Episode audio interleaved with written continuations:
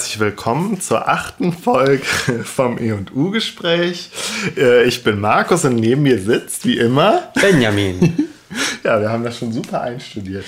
Gut, ja. Benjamin, du ähm, hast ein Thema vorbereitet. Ich habe ein Thema vorbereitet und du auch. Ich habe auch eins vorbereitet, aber du fängst an, weil wir ja immer ähm, äh, eine gewisse Reihenfolge einhalten müssen, immer abwechselnd. Ja, ich hoffe bloß, wir kriegen uns auch wieder ein mit mit Gackern. Wir sind gerade etwas aufgedreht. Ja, ist ja nicht schlimm. Nein, Kann ist ja nicht schlimm. Sein. Das erste Thema ist auch ein heiteres Thema aus dem Pop-Bereich. Ich bin jetzt ganz still.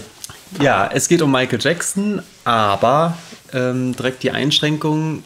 Auf gar keinen Fall soll es darum gehen, jetzt die Biografie oder die gesamte Karriere von Michael Jackson Revue passieren zu lassen. Das wird erstens den Rahmen sprengen und zweitens ist das ja auch irgendwie jetzt äh, kein, nicht so besonders spannend. Man weiß ja eigentlich alles. Es gibt, glaube ich, wirklich immer noch kaum einen bekannteren Popstar mit mehr Radio-Hits, die jeder kennt, ja. als Michael Jackson. King of Pop. Der King of Pop. Ich habe ähm, das Gefühl, dass er jetzt auch gerade, also kurz vor seinem Tod, auch irgendwie so in gewissen Kreisen nochmal so eine Aufwertung erfahren hat. Also, dass er dann nochmal so irgendwie so wiederentdeckt wurde. Irgendwie so in meinem mhm. entfernten mhm. Bekanntenkreis hatte ich so den Eindruck. Das Gefühl hatte ich auch. Also, hm. so, auch witzigerweise so ein bisschen, also gerade weil er, glaube ich, so eine Art Trash-Phase auch mal hatte und diese Skandale und irgendwie so halb weg vom Fenster war und als Person relativ unmöglich war. Gerade das hat irgendwie ermöglicht, dass er irgendwie über so eine ganze Ecke, andere Ecke nochmal ja. plötzlich wieder cool war. Ne? Kann sein, oder die früheren Sachen wurden dann nochmal wieder entdeckt und das, was, was an ihm so besonders mhm. und so toll war, wurde dann vielleicht nochmal irgendwie äh, neu rezipiert. Ich weiß es nicht. Ich persönlich konnte mit Michael Jackson nie was anfangen, obwohl der eigentlich so, oder vielleicht war, ähm, war so ein bisschen, war ich ein, irgendwie ein Jahr zu jung, um ihn irgendwie zu rezipieren, weil vielleicht als er seine größten Hits hatte, mhm. äh, war ich vielleicht gerade noch nicht so im Musikhöralter. Ich weiß nicht, er hat mich auf jeden Fall nie interessiert und später kam er mir nur immer so ein bisschen als so ein seltsames Alien vor. Mhm. Also ich habe ihn voll mitbekommen als, als junger Jugendlicher oder nee, eher, eher als, als etwas älteres Kind. Also im mhm. Grundschulalter irgendwie ungefähr müsste, müsste Bad rausgekommen sein. Das ähm, war Mitte der, Mitte der 80er. Bad ist 87 rausgekommen, da war ich irgendwie ja. in der dritten Klasse oder so. Ja, das ja. kommt ziemlich gut hin. Und äh, als Grundschulkind war Michael Jackson irgendwie das Größte. Also es war für mich, den fand ich total super. Also ja. richtig, ich glaube, da hatte ich so die ersten Poster an der Wand. Ja, echt als Grundschulkind, nee, da war ich ja viel später dran. Bei mir fing das irgendwie mit bewusstem Musik konsumieren ja, glaube ich, erst so in der siebten, achten Klasse an, tatsächlich.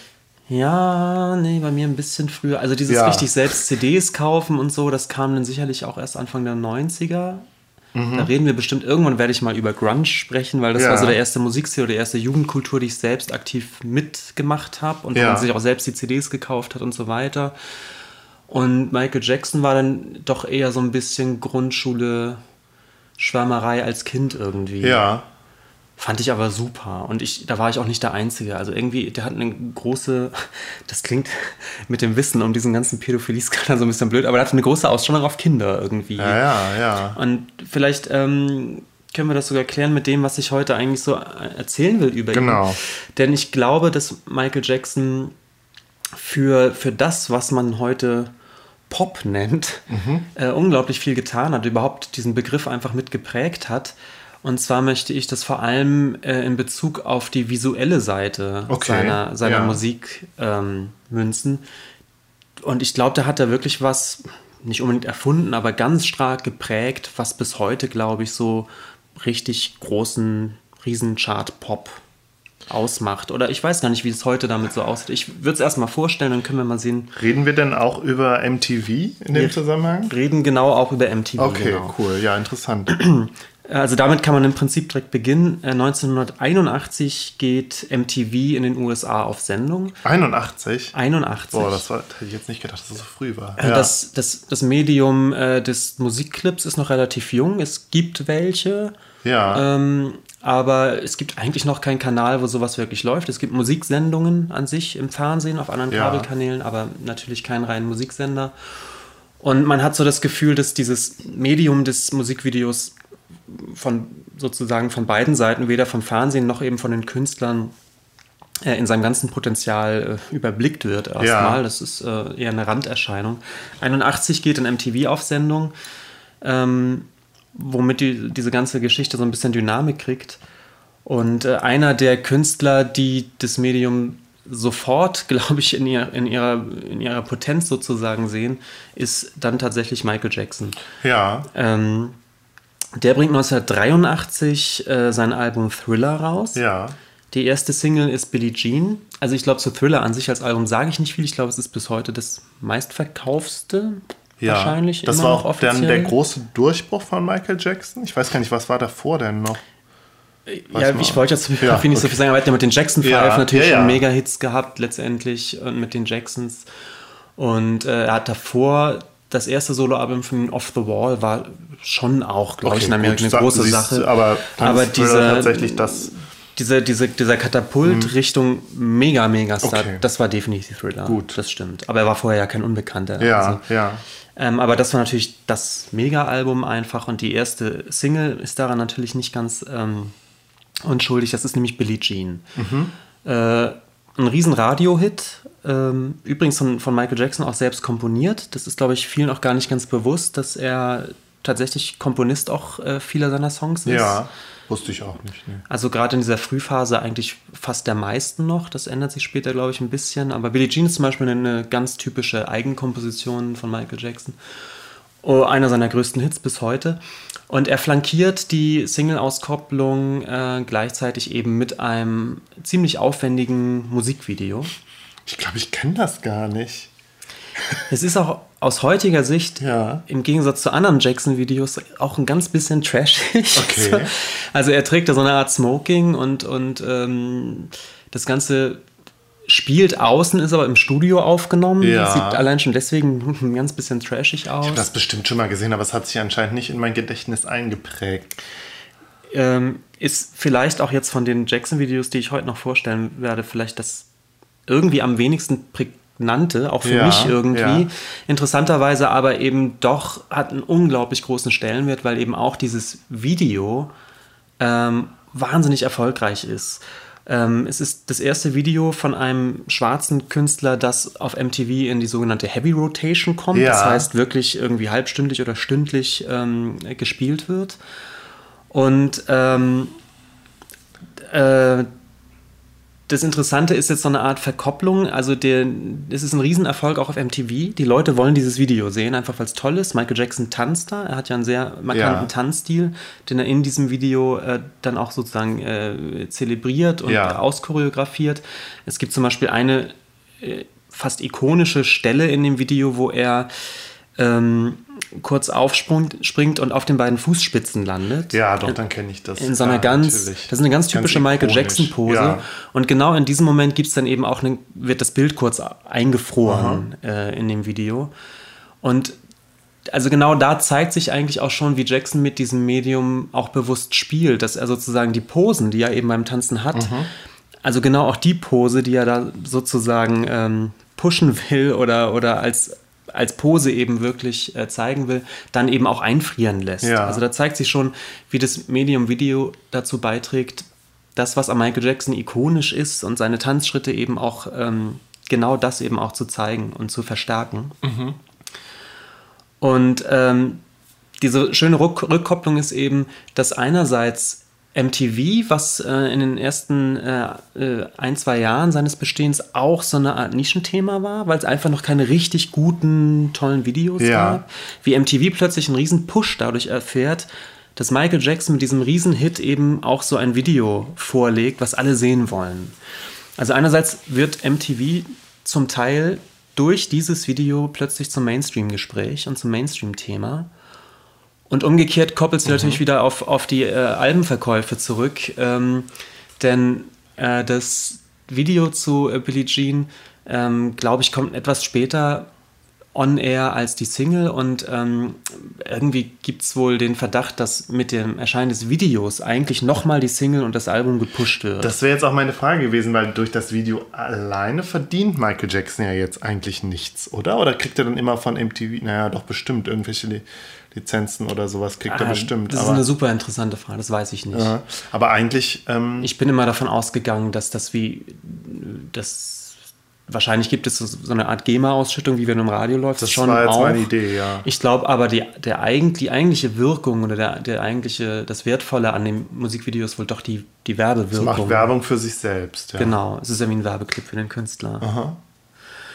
Ähm, äh, wie gesagt, das ist der erste, das erste oder eins der ersten wirklich markanten, aufwendig produzierten Musikvideos äh, überhaupt, was für Michael Jackson super ist, was für MTV super ist, für die ganze, für dieses Medium Musikvideo äh, wichtig ist.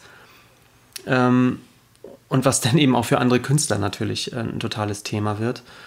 Ähm, das, das nächste Musikvideo äh, der zweiten Single des gleichen Albums, auch 83, ist dann Beat It. Ja. Das ist auch, glaube ich, so ein Radio-Hit, den man kennt. Ähm, wieder relativ aufwendig, ähm, ist in Los Angeles äh, gedreht. Hat vom Setting her, spielt es mit so, mit so Los Angeles Straßen, Los Angela, das geht gar nicht, mit Straßengangs aus Los Angeles, die dann auch als Statisten mit ins Video geholt worden Ja. sind, zusammen eben auch mit professionellen äh, Tänzern. Ja. Und es gibt, äh, das ist schon ein bisschen narrativer, also noch Okay. narrativer würde ich sagen als Billie Jean. Wo, Also es wird eine Geschichte erzählt in, in diesem Video, ja. so ein bisschen schon. Michael Jackson rennt da rum und äh, gerät da so zwischen zwei Straßengangs Okay. und es gibt dann so ein, so ein etwas seltsam anmutendes Happy Ending, dass er nämlich so ein, ein Kampf zwischen zwei Straßengangs vereitelt, in den er zwischengeht, anfängt zu tanzen und alle dann einfach mittanzen. ja, okay. ähm, also diese Art von, ach, let's, let's just sing a song and we all are happy, ist, Ja. das ist ja auch, haben von den Simpsons tausendfach persifliert. So ungefähr funktioniert das Video mit Tanzen. Ähm, hier, hier ist im Gegensatz zu Billie Jean doch sehr markant, erstens, dass es noch ein bisschen narrativer ist und dass es eben diese Gruppentanzszenen gibt. Ja. Also diese beiden Straßengangs, die sich dann äh, zusammen mit Michael da zu einer riesen, zu einem riesen Tanzmob vereinigen Ja, Flashmob, ja. und die dann eben eine völlig ausgefeilte Gruppenchoreografie machen. Das ähm, ist auch etwas, was Michael Jackson ganz groß macht, was natürlich aus so Tanzfilmen kommt. Flashdance müsste ungefähr aus der Zeit sein. Okay. Und was er eben dann ins, ins Musikvideo holt. Und was interessant ist, ist, dass durch diese Musikvideos mit diesen Tanzszenen auch eine Choreografie zu dem äh, Song sozusagen angeheftet wird. Das heißt, so wie man eben als, als Teenager die Texte auswendig lernt und die Melodien summt, Ach, ja. fängt man jetzt an, vor MTV die, die Beat-It-Choreografie Vor dem, vom mitzumachen. Fernsehen, genau wie später dann, was weiß ich, Macarena oder äh, dieser ganze. Genau, genau. Was in den 90ern dann war, wo jedes, jeder Sommerhit dann seinen eigenen Tanz zu hatte. Ja. Da fing das an. Okay. Und das ist eben das, das Interessante, dass man eben dann auch plötzlich merkt, irgendwie musste es Michael Jackson sein, der dieses Musikvideo auch für sich entdeckt, weil bei ihm Tanzen ja auch so eine Riesenrolle spielt. Ja? Ja. Das ist zum Beispiel, keine Ahnung, für Bruce Springsteen, ja, Nee, klar, ja. weißt du, aber bei Michael Jackson ergibt es plötzlich Sinn, weil er eben diese Choreografien, die wirklich Teil seiner Marke sind und seiner Stärke als Künstler, Ja. weil er die im Musikvideo natürlich viel besser noch zur Geltung bringen kann als einfach ähm, durch Radiohits. Ähm, und ich glaube, das wiederum äh, schlägt dann auch auf seine Bühnenperformance wiederum nieder, weil man, man kennt seine Moves. Also er wird bekannt mit, mit seinen Tanzschritten und die werden eigentlich durch Musikvideos primär bekannt.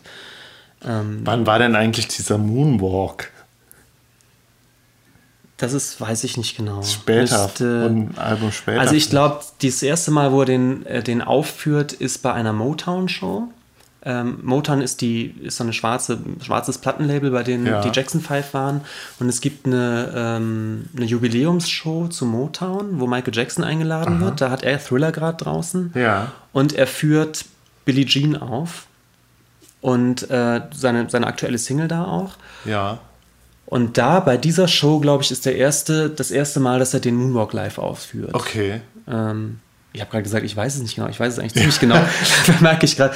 Also ähm, das erzählt er nämlich später auch, dass er sich für diesen Auftritt was ganz Besonderes ausgedacht hatte, gesagt, gesagt hatte vorher, ich muss, äh, ich muss bei diesem Auftritt, der ist wichtig für mich, der lief auch im Fernsehen damals, richtig, so eine große Sache, da muss ich was bringen, was die Leute komplett vom Hocker reißt.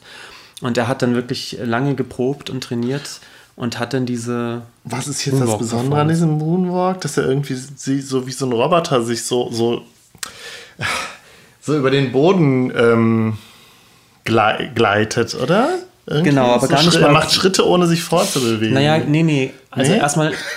Siehst ich habe keine Ahnung. Ich hatte das alles nicht mitgekriegt. Naja, du, yes, du vermischst mhm. ein bisschen. Also okay. mit, mit, Roboter hat es gar nichts ja. zu tun. Das ist dann nochmal so ein anderer Breakdance-artiger Stil, den okay. Jackson auch teilweise so ein bisschen ja. sich aus dem Breakdance rausholt. Das ist aber noch was anderes.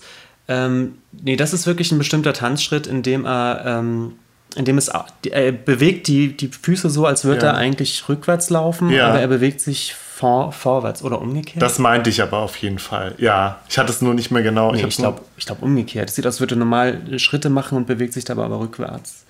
Glaub, ja, so weil er irgendwie so, so slidet. Ja, weil er so slidet, ja. genau. Ja, das meinte ich auch. Ich hatte es nur tatsächlich jetzt nicht mehr genau im Kopf. Ja, okay.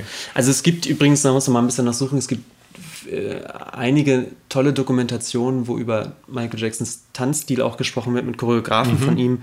Und er war natürlich so ein, man wird hochsprachlich sagen, Eklektizist, also jemand, ja. der sich aus unglaublich vielen Tanzstilen Ideen geholt hat. Das war damals Breakdance, kam ganz neu auf. Da hat er sich bedient, wenn man so will.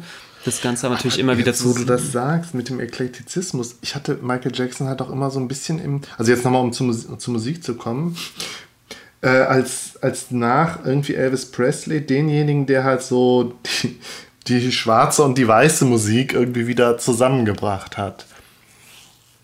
Ja, auch in seiner Hautfarbe.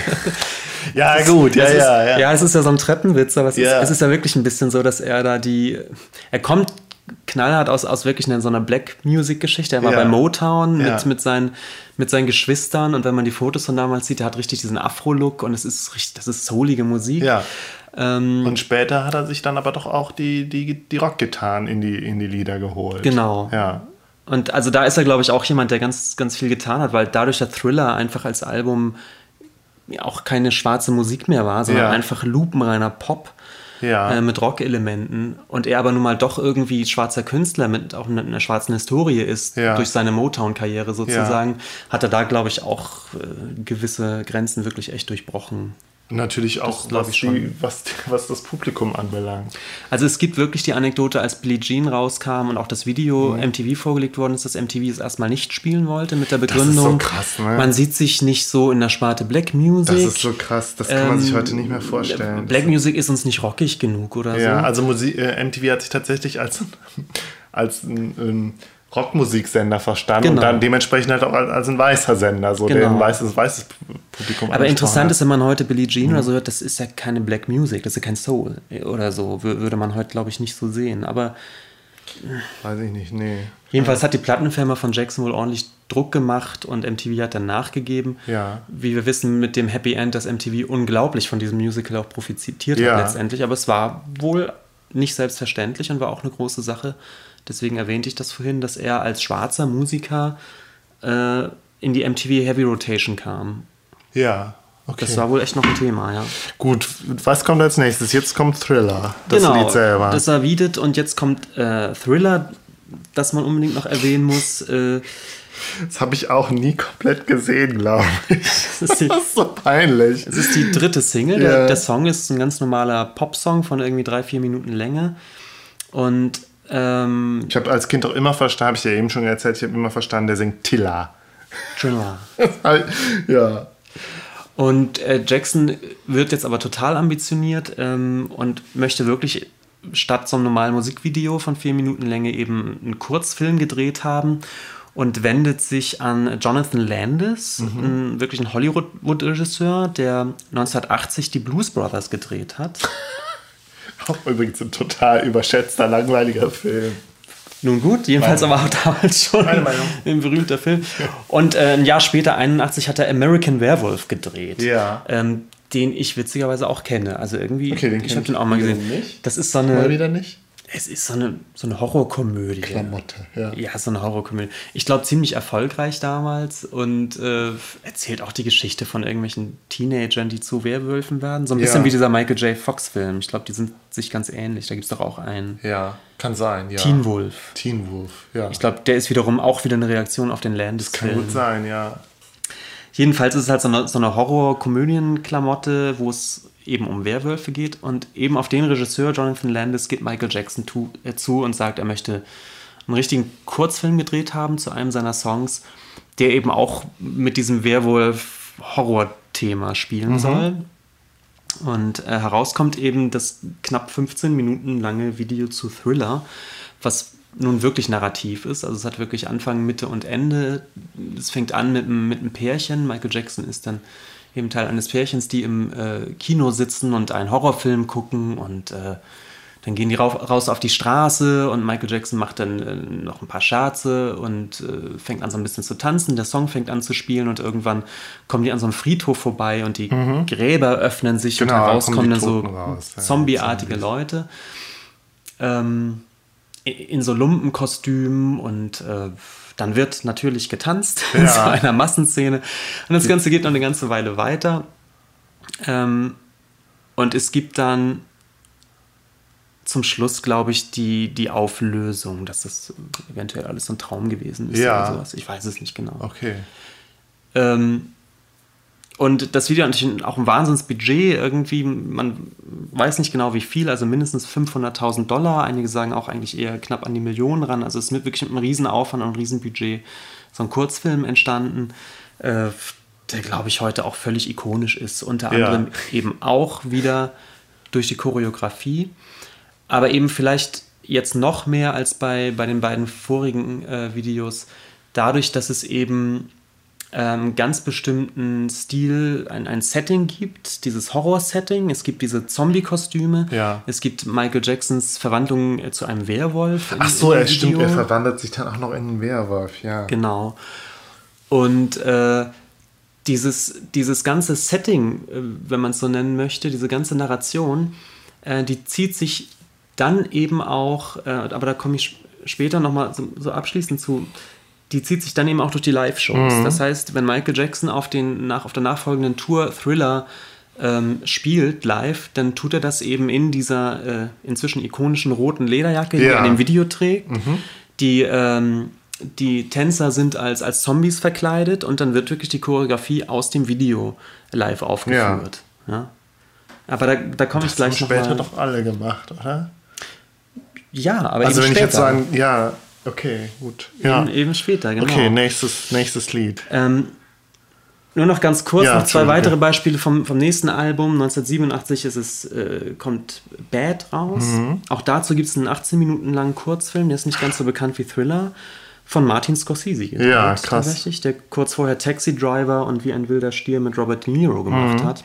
Also auch da holt er sich dann so einen Starregisseur, spielt diesmal äh, in Brooklyn, äh, hauptsächlich in so einer U-Bahn-Station, oder zumindest kommt es da zur berühmten Tanzszene mit der Massenchoreografie.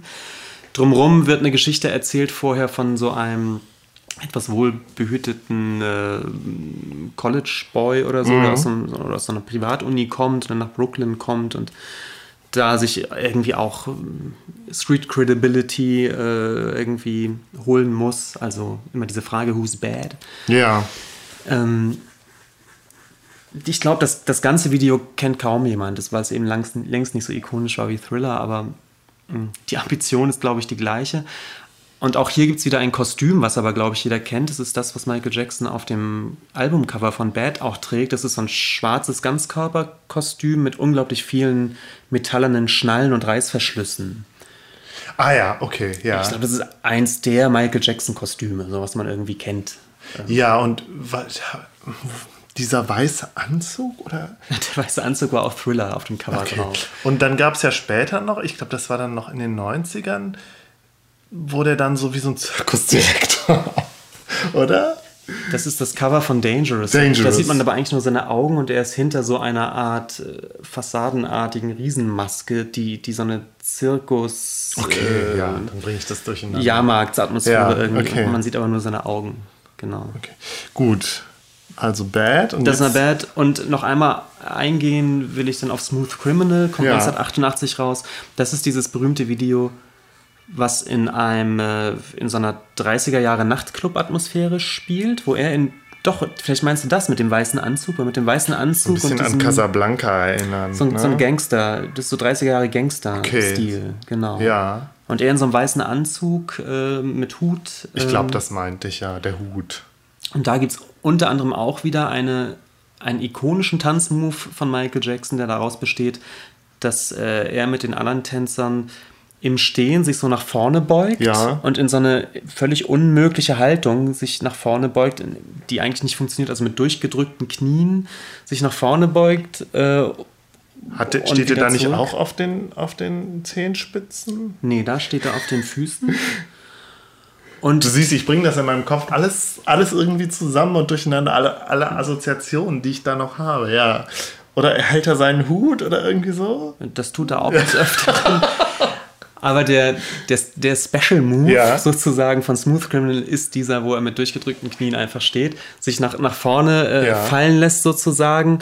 Und zwar viel weiter, als eigentlich möglich wäre. Er müsste eigentlich nach vorne überfallen. Ja. Und im Video ist es wirklich so gemacht, dass er an so Strippen hängt sozusagen von hinten, also ich gehalten muss mir das wird. Alles angucken, ja. Und interessant ist auch hier, dass er dann aber auf der Tour das unbedingt auch reproduzieren möchte, weil es einfach der Move ist, der kommen muss bei dem, bei dem Song. Und da wird es auch wirklich gemacht durch, äh, durch spezielle Schuhe, die sich an, ein, an, an einem Teil der Bühne wirklich in dem einen Moment einmal festdocken, sozusagen. Ja, und da einmal oder so, oder? nicht mit Magneten, Rasten. sondern wie so, ein, wie so ein Raster, das rastet einmal ein. Ja. Und dann kann er eben einmal sich diese, diese Kippfigur machen und ja. zurück und dann rastet er sich wieder aus und tanzt Krass. weiter. Das Ganze sieht man als Publikum nicht. Krass. Und mir war das auch Ewigkeiten nicht klar mit diesem Einrasten. Ich habe immer gedacht, äh, der kann das einfach. Ja. Oder, oder er hätte ganz spezielle Schuhe, die so wie, wie, wie so Skistiefel so oder so funktionieren, habe ich ja. mir immer vorgestellt. Äh, tatsächlich war es auch gar nicht ganz unaufwendig, aber hm. eben für ihn ganz wichtig, diesen Move auch auf der Bühne zu reproduzieren, weil es eben, wie ich sagte, weil die diese bestimmte Tanzschritte ähm, mit den Songs dann eigentlich verhaftet sind. Und äh, mit Smooth Criminal höre ich jetzt auch auf. Es gibt noch andere Beispiele, aber das sind, glaube ich, so die markantesten Videos, mhm. gerade dieser Jackson-Hochzeit zu Thriller und Bad. Ja. Ähm, es gibt auch weiterhin ambitionierte Videos für alle nachfolgenden Alben eigentlich. Aber ähm, ich wollte ja so ein bisschen was über diese, diesen Begriff des des Pop und dieser Performance irgendwie erzählen. Ja. ich glaube, dafür sind eben Thriller und, und Bad ganz wesentlich.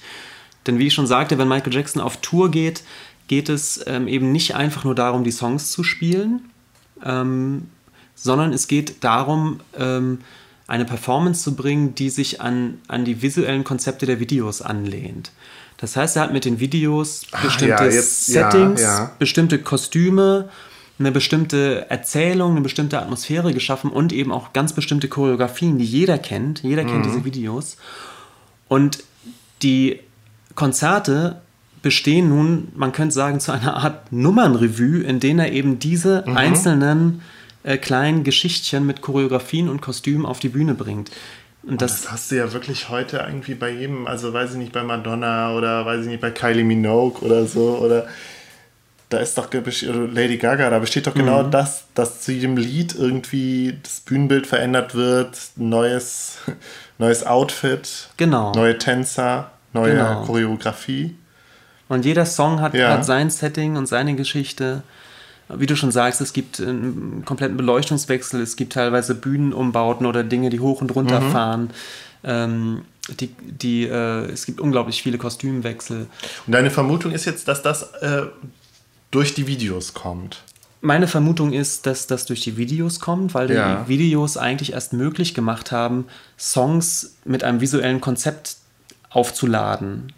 Das hast du als Radiosingle wie willst ja. du das machen? Naja, aber ich meine, die andere, also ich habe mir ja da auch, ich habe mir auch irgendwann mal Gedanken darüber gemacht, wie, wieso sind Konzerte so, wie sie jetzt sind? Also auch, wieso sind das visuelle Ereignisse und eben nicht nur, also natürlich sind, also in, in, in der hohen Popmusik sozusagen. Warum sind da die Konzerte eben auch visuelle Ereignisse? Und ich habe immer gedacht, ja gut, das kommt doch dann irgendwie von, vom Musical und letztlich von der Oper.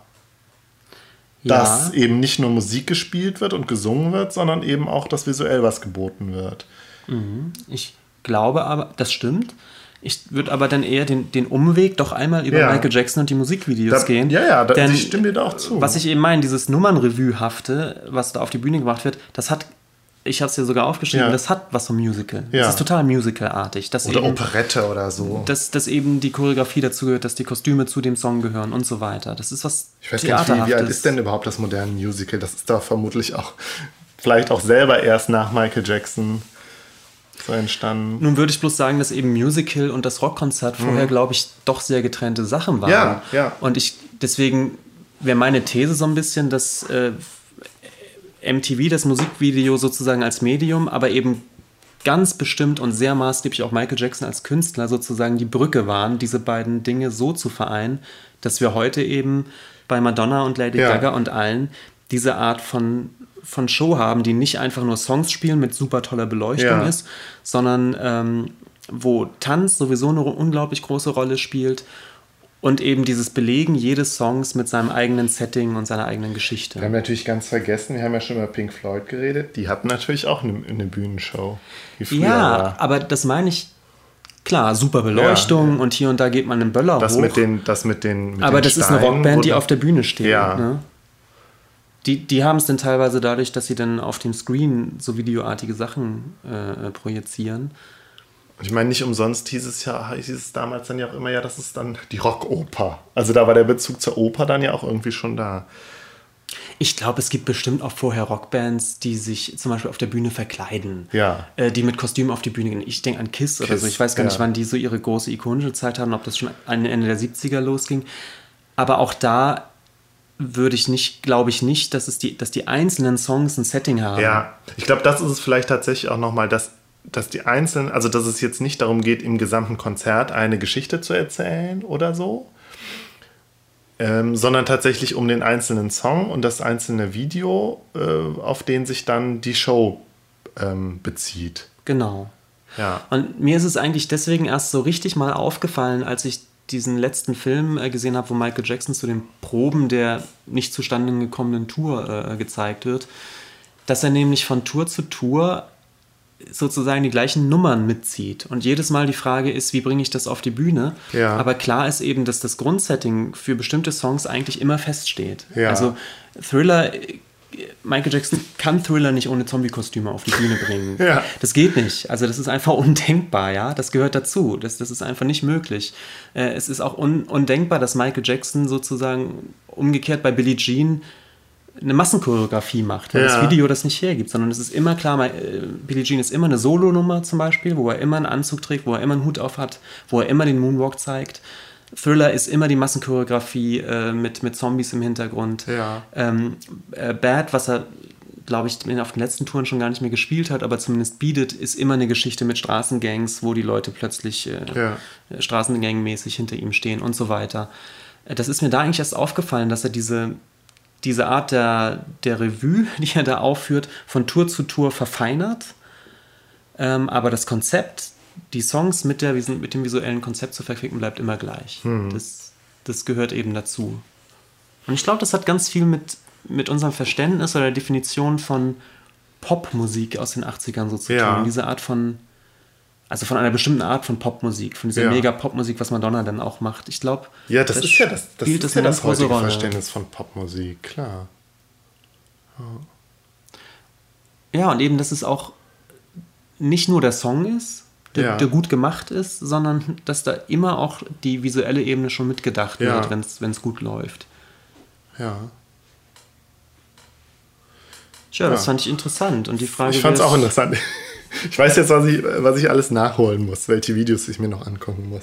Die Videos sind auch teilweise wirklich toll. Ja. Und diese Tänze sind toll. Ähm, das, das ist schon, das ist schon gut, soll man sagen. Okay, gut. Sind wir durch mit deinem Thema? Ich glaube, wir sind durch. Ich wollte das nur mal so vorstellen. Ja, Genau. super. Okay. Gut. Da bin ich jetzt dran, ne? Okay, mein Thema. Ähm, ja, wir, wir sind ja so to- top aktuell. Not. Not. Michael Jackson. naja gut, aber jetzt mein Thema ist, ist ein bisschen spezieller. Ich würde gerne über die Kunstaktion Wanna Play reden. Die ist, äh, war letztes Jahr im Oktober in Berlin von einem Künstler namens Dries Verhoeven oder Verhoeven, niederländischer Künstler. Der hat auf dem Heinrichplatz in Berlin-Kreuzberg ähm, eine Kunstaktion gestartet, die ursprünglich für 15 Tage ähm, geplant war. Mm. Und zwar ging es da um eine Auseinandersetzung mit der schwulen äh, Dating-App Grinder. Und ich dachte, bevor ich jetzt was zum Kunstwerk sage, äh, sagen können wir erstmal über diese Dating-App reden, die ja vielleicht nicht alle kennen. Also vielleicht inzwischen dieses, dieses Prinzip von der, bitte? Wir, wir, müssen wahrscheinlich auf eine Mumpitz und Glitzer Folge verweisen. Die haben bestimmt schon mal Grinder erklärt, oder? Bestimmt, das weiß ich jetzt, das weiß ich jetzt auch nicht. Aber den Podcast Mumpitz und Glitzer kann man sich auf jeden Fall anhören. Ja, sollte man. Immer sehr unterhaltsam. Sehr unterhaltsam. So, jetzt haben wir uns eingeschleimt. nee. Ähm, Grinder, ja. Ähm, das ist eine App, ähm, über die sich schwule Männer oder eben Männer, die mit Männern Sex haben wollen, verabreden können, vor allen Dingen zum Sex. Du hast halt ähm, so Profile, die ganz abgespeckt sind und eigentlich nur aus einem großen Foto bestehen. Ähm, und noch so ein paar Angaben zu dir, also Alter und Größe und so. Ähm, und wenn du die App anmachst, siehst du halt dein eigenes Profil, aber auch alle Profile von Leuten, die in der Nähe sind. Also es ist halt so geodatenbasiert. Mhm. So, das heißt, die, die in der Nähe sind, werden oben angezeigt und, und so weiter. Ähm, ja, und du kannst dann halt schreiben und äh, dich zum Sex verabreden oder für was auch immer. Ähm, ja, und ein ähnliches im Prinzip haben dann ja, glaube ich, auch so Apps wie, was weiß ich, wie heißt das, Tinder? Also das jetzt auch speziell auch eben für alle, also für nicht nur homosexuelle Leute entworfen ist. Ich weiß das gar nicht, ich glaube schon. Oder dieses Lavu oder Lovo, das ich hat auch so eine Geolog Location. Ich muss mich ja leider yeah. äh, outen als jemand, der keinen Internetzugang für Smartphone hat. Ja. Ich habe da auch überhaupt keine Lust zu. Deswegen, ähm, obwohl ich ziemlich internetaffin bin, kenne ich mhm. aber ganz viele von diesen Apps einfach nicht. Ich habe Grinder selbst nie genutzt oder, äh, oder Tinder kenne ich gar nicht, einfach weil die ja auf einem normalen Rechner, so viel ich weiß, überhaupt nicht laufen oder auch keinen Sinn ergeben. Ich kenne sowas, gibt sowas wie okay Cupid, das ist halt auch äh, für alle, also nicht nur speziell für ein schwules Publikum. Für schwules Publikum gibt es ja noch Scruff. Das ist halt eher so für die Bärenfraktion, so wie ich das verstanden habe. Mhm. Ja. Okay, aber da, äh, über, über die Vor- und Nachteile von Grinder kommen wir ja gleich noch, äh, da können wir ja gleich noch drüber sprechen.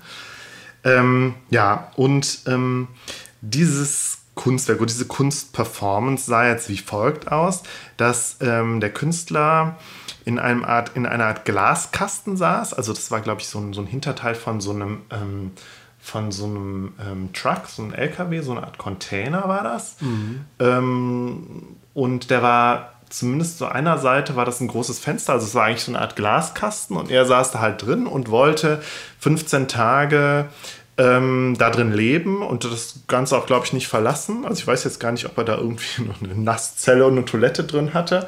Auf jeden Fall wollte er da drin wohnen und seine gesamte Kommunikation wollte, äh, mit anderen Leuten und sein gesamtes Sozialleben wollte er praktisch über diese App Grinder äh, laufen lassen. Und man konnte ihm dabei halt zugucken und ähm, der, der Chat und ähm, die Profile, die er bei Grindr aufgerufen hat und die Chats, die er halt hatte mit den Leuten, wurden dann irgendwie projiziert in, in dem Container selbst. Mhm, und so ganz große Bildschirme. Ja, und zu, zeitgleich aber auch auf seiner Website im Internet. Und das Ganze war halt schon verfremdet oder leicht anonymisiert, aber alle sagten halt, ja, nicht ausreichend. Also man hätte die Leute wohl schon erkennen können. So. Dazu muss man vielleicht jetzt sagen, äh, weder du noch ich waren da vor Ort. Wir sind ja nun mal keine Berliner. Und das heißt, wir haben das auch nur so, diese Diskussion um das ganze Kunstwerk nur übers Internet verfolgt.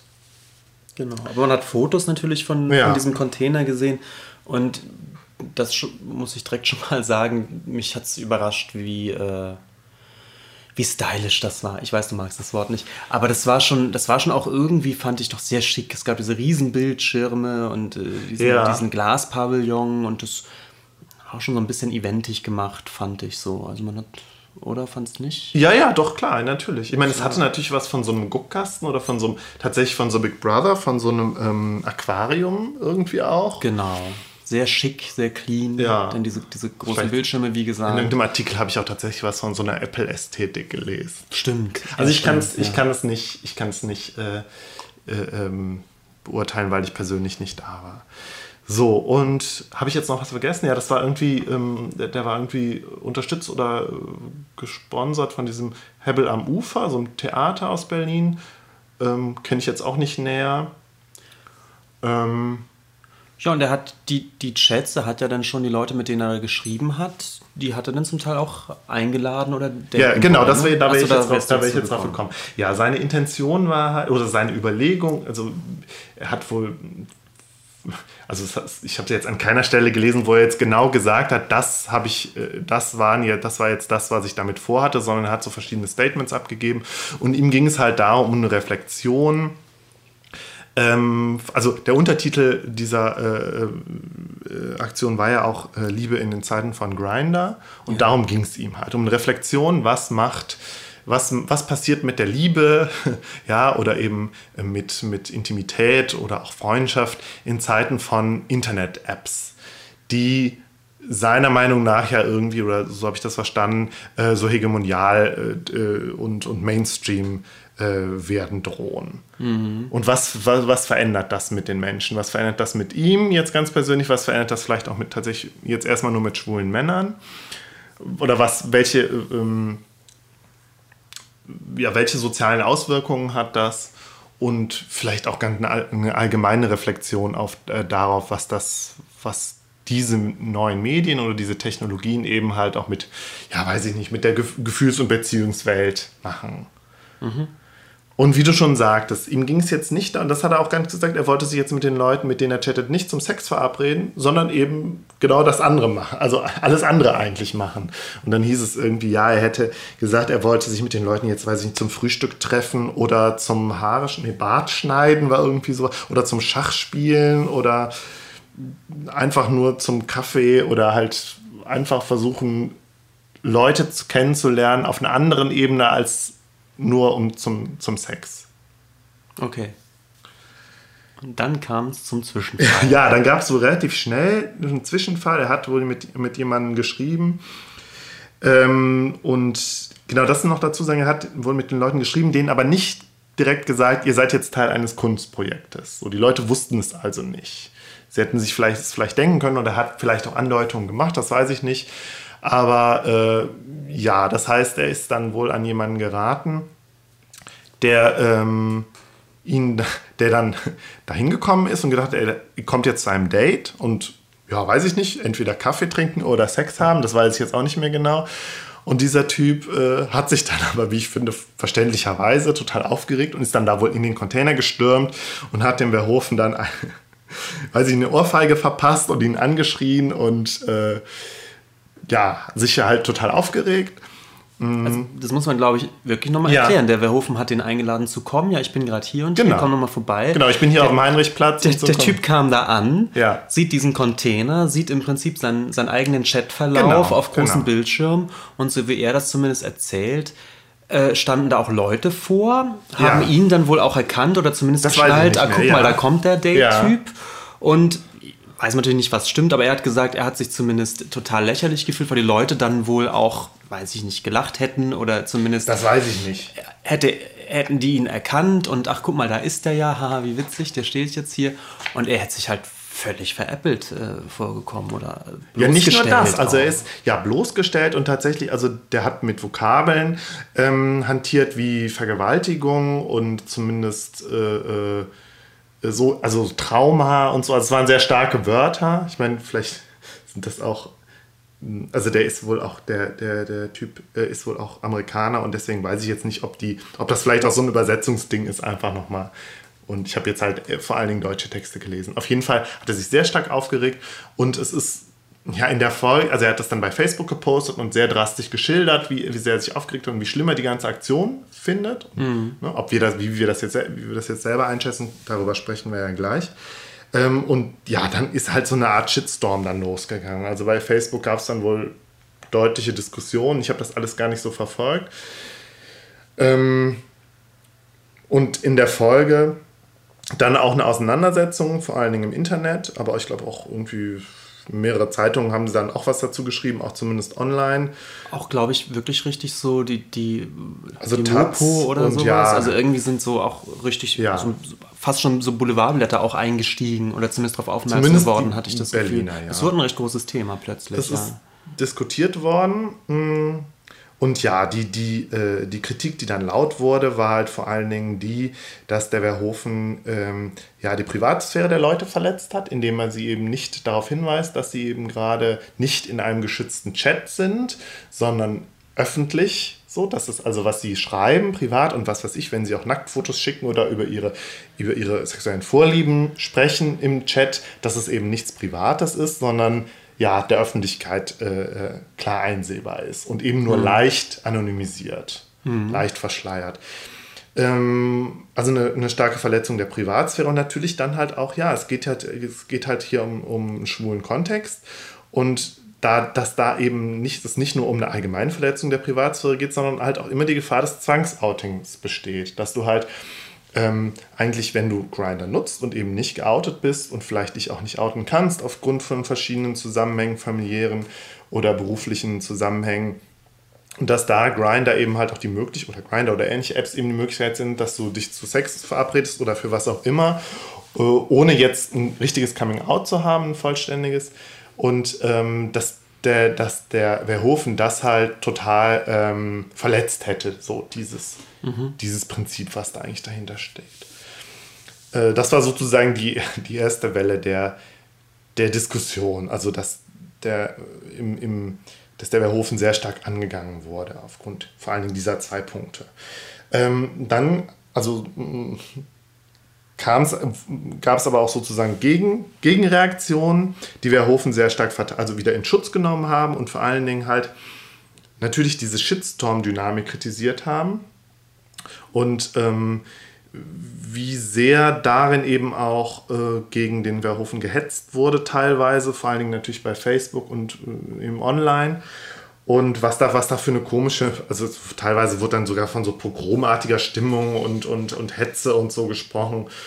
Und der, ähm, der Typ, der das los, der diese Kritik losgetreten hat, ähm, dem wurde dann halt auch, äh, der, wurde dann halt auch persönlich kritisiert, dass er sich ja so als Opfer stilisieren würde, obwohl er eigentlich überhaupt nicht in so einer Opferposition war, weil er eigentlich auch ähm, ja jetzt alles andere als irgendwie ein, ein, ein, ein also weil er durchaus auch eine sehr privilegierte Position hat, dadurch, dass er, dass er halt ähm, ähm, ja eigentlich jetzt nicht, also dass für ihn, der jetzt auch irgendwie, ähm, ich versuch's nochmal versuch's noch mal anders, also dieser, der Typ wurde dafür kritisiert, ähm, dass er ja eben nicht so einer ist, nee, wie soll ich jetzt, jetzt kriege ich es nicht genau hin.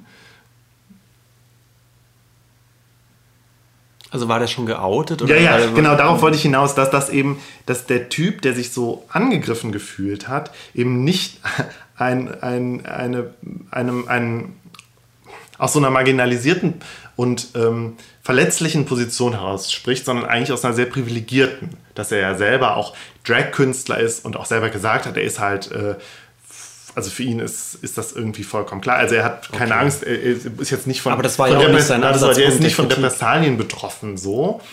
Und, Aber darum ähm, ging es ihm ja auch nie. Das hat er ja auch, glaube ich, nie behauptet. naja, aber er hat sich ja, er hat ja schon sehr deutlich gemacht, dass er sich als Opfer fühlt. Dass er sehr, sich sehr verletzt gefühlt hat und sehr. ja, von dieser, von dieser Situation des sich vorführen Lassens und, äh, und ähm, ohne, ohne seine Kenntnis in, in, so eine, in so eine öffentliche, performanceartige Situation Mhm. involviert. Also daraus, das, das hat ja diese Kränkung und vielleicht auch die Verletzung hergerührt. Es war ja, glaube ich, nie sein Thema zu sagen, ich bin jetzt zwangsgeoutet worden.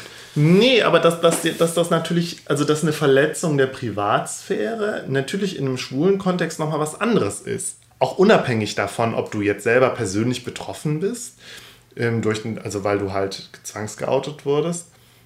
Und deswegen halt äh, Repressalien zu befürchten hast, sondern dass es halt ja sich nochmal auf so einen ganzen, ja, vielleicht auch noch. Ah, mir, mir fällt es jetzt schwer, das genau auf den Punkt zu bringen. Hm. Vielleicht fahren wir uns da auch gerade ein bisschen fest. Also, okay, ja. Ähm, erzähl doch mal, wie die Diskussion dann weiterging. Nee, die, also worauf ich eigentlich hinaus wollte, ist, dass, dass dann ähm, der Verho Verhoeven gegenüber seinen Kritikern in Schutz genommen wurde unter dem Aspekt der künstlerischen Freiheit. Natürlich. So. Und dass dann diese, dass dann die, äh, in der Diskussion diese beiden Pole gegenüberstanden und dass teilweise, also ich habe einen Text gelesen, da wurde echt, da wurde der Verhoeven dann wirklich so in Schutz genommen, ja, er ist ja hier der arme, der, in Anführungszeichen der arme Künstler, der jetzt tatsächlich körperlich angegangen wurde und sich diesen Shitstorm, diesen nahezu faschistoiden Shitstorm, also das sind jetzt meine Worte, ne? so wie ich das, wie ich diese, wie ich das interpretiert habe.